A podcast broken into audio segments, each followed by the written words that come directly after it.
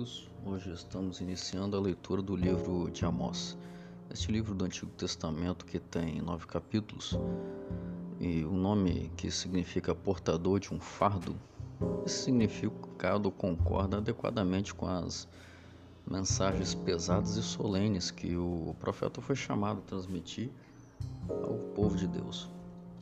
E nessa leitura de hoje, o capítulo 1, Amós apresenta o julgamento divino sobre a Síria, os filisteus, Tiro, Edom e Amon. Mas quem era Amós? Amós era um pastor, um vaqueiro, nas colinas estéreis ao sul de Belém, onde não havia profissionais de renome e onde a população deveria ter sido sempre escassa.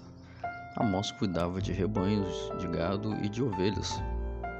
E em certas estações do ano ele é, colhia frutos silvestres.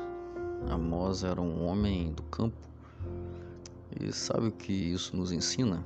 Isso nos ensina que uma ocupação simples, comum, não é barreira para Deus escolher uma pessoa para um serviço tão nobre e tão especial como o de profeta. Às vezes, grandes homens e mulheres deste mundo olham com desprezo e desdém as pessoas simples, mas Deus não se importa com distinções sociais e puramente artificiais. Além disso, Deus usou o trabalho pastoral de Amós como base para a vocação profética. Sim, amigos, Deus pode construir grandes carreiras a partir de começos bem singelos. Finalmente, se Deus tivesse escolhido um nome culto e nobre, talvez esse homem quisesse levar as honras do ministério. Mas ao usar um homem do campo, um homem simples como um profeta, Deus exalta sua própria graça e o seu próprio poder. O ministério de Amós nos ensina que onde todos enxergam um pastor de ovelhas, ou um nome um, do campo, ou um vaqueiro, um homem simples, Deus é capaz de ver um porta-voz de suas mensagens, um grande profeta. Aqui no capítulo 2 lemos sobre a ira de Deus contra Moabe, Judá e Israel, porque haviam cometido falhas graves. Além disso, Deus se queixa da ingratidão. Qual foi a falha de Moabe? Profanou o corpo do rei de Edom.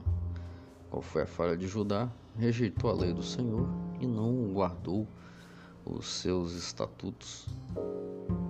Em lugar de ser guiado pela verdade, deixou-se enganar pelas suas próprias mentiras. Qual foi a falha de Israel? Os juízes perverteram a justiça e trocaram o julgamento certo por conveniências materiais. E hoje, amigos, bom, nós também corremos o risco de julgar de modo conscientemente equivocado, de forma a prejudicar alguém que é inocente. E também podemos escolher obedecer ou desobedecer, e essa escolha determinará a qualidade do nosso caráter.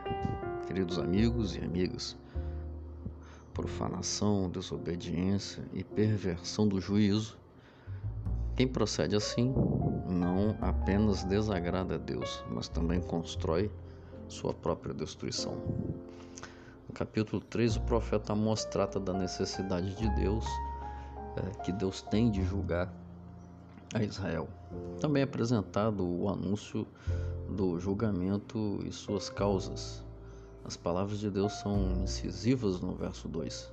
De todas as famílias da terra, somente é, a vós outros os escolhi, portanto eu vos punirei por todas as vossas iniquidades. Deus escolheu Israel.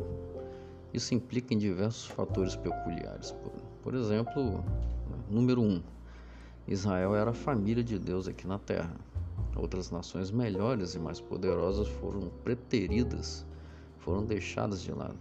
Mas Israel foi escolhido e Deus o ajudou a se constituir como nação, dotando-o de organização, de organização política, de organização nacional. Ele estabeleceu conscientemente um destino muito exaltado. Essa escolha do povo, é, sem conhecimento nenhum por parte deles, foi o, in, o início dos grandes favores divinos. E número 2, Deus os tirou do Egito. Este foi um ato de poder divino, um exemplo do Deus vencedor. Uma expressão de favor distintivo divino e o início da ajuda divina naquela época, que continha a promessa de que haveria muitas e muitas outras bênçãos.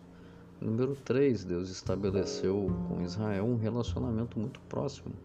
Deus tratou com muito carinho, com bondade, com gentileza, com simpatia, de modo muito especial. Um relacionamento gracioso e os fortaleceu com os benefícios, os muitos benefícios da aliança. Mas sabe o que aconteceu? Israel falhou.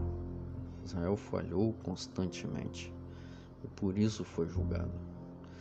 Amigos, quando mais favores recebemos de Deus, mais responsabilidade assumimos com Ele. E Deus nos cobra responsabilidade, não porque Ele seja ditador, não porque Ele seja um tirano, não porque Ele seja mau, mas porque uma vida responsável é o mínimo que se espera dos filhos e filhas do reino celestial. No dia de hoje, viva com responsabilidade e desfrute do cuidado do Pai Celestial. Forte abraço.